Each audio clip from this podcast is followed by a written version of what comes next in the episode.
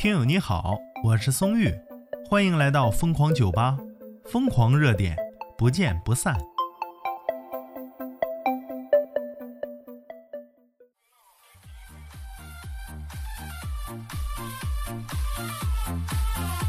被逼无奈换了个新发型啊！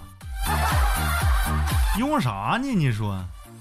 昨天呐，我看那个视频，自己发的视频，网友有评论呢，我就看看吧。一个大哥就说了：“评论归评论啊，你能不能不出镜？” 哎呦我去了，我至于吗？这我我就占了半个屏幕都不行啊！哎呀，这给我伤的这心呐！哎呀，寻思跟这大学好兄弟磨叨磨叨吧。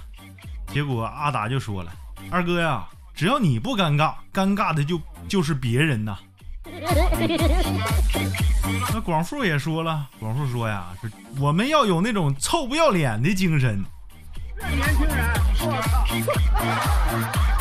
我就服了，我这是大学室友吗？这是这是黑粉吧？这是啊，黑粉也比较有情义呀。你这，哎呦我天哪，是不是可以绝交了？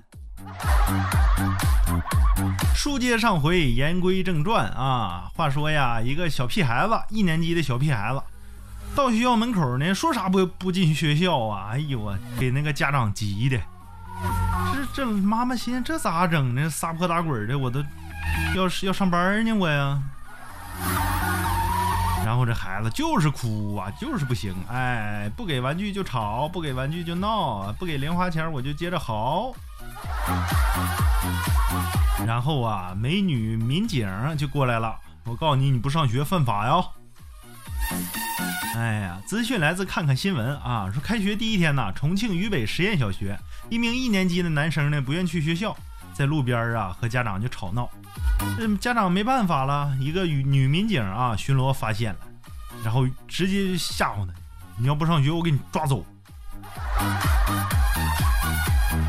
你也听话呀！你不听话，警察叔叔就把你抓走了，给你一副小手铐。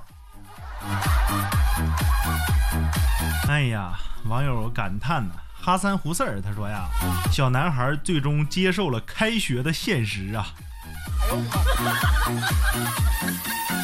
网友还感觉委屈呢，说好那个小男孩啊，好无助的感觉呀。风信子就说了：“说现在呀，派出所业务都这么广了吗？那可不，你这你还你家还不上学，也这么抓，就吓跑他。”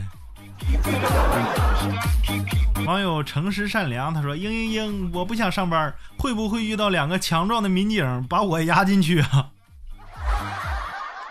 你想的挺美啊，压进去还给你误工费，想啥呢？不上班你就得钱儿，美的你。美的，你大鼻涕冒泡。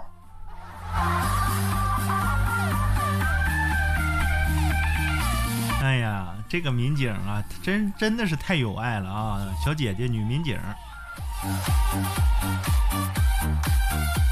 网友对浩东说呀：“这事儿，哎呀，宝宝会记一辈子的。警察阿姨抱着执法，温馨又敬业呀，为这位女民警点赞啊！”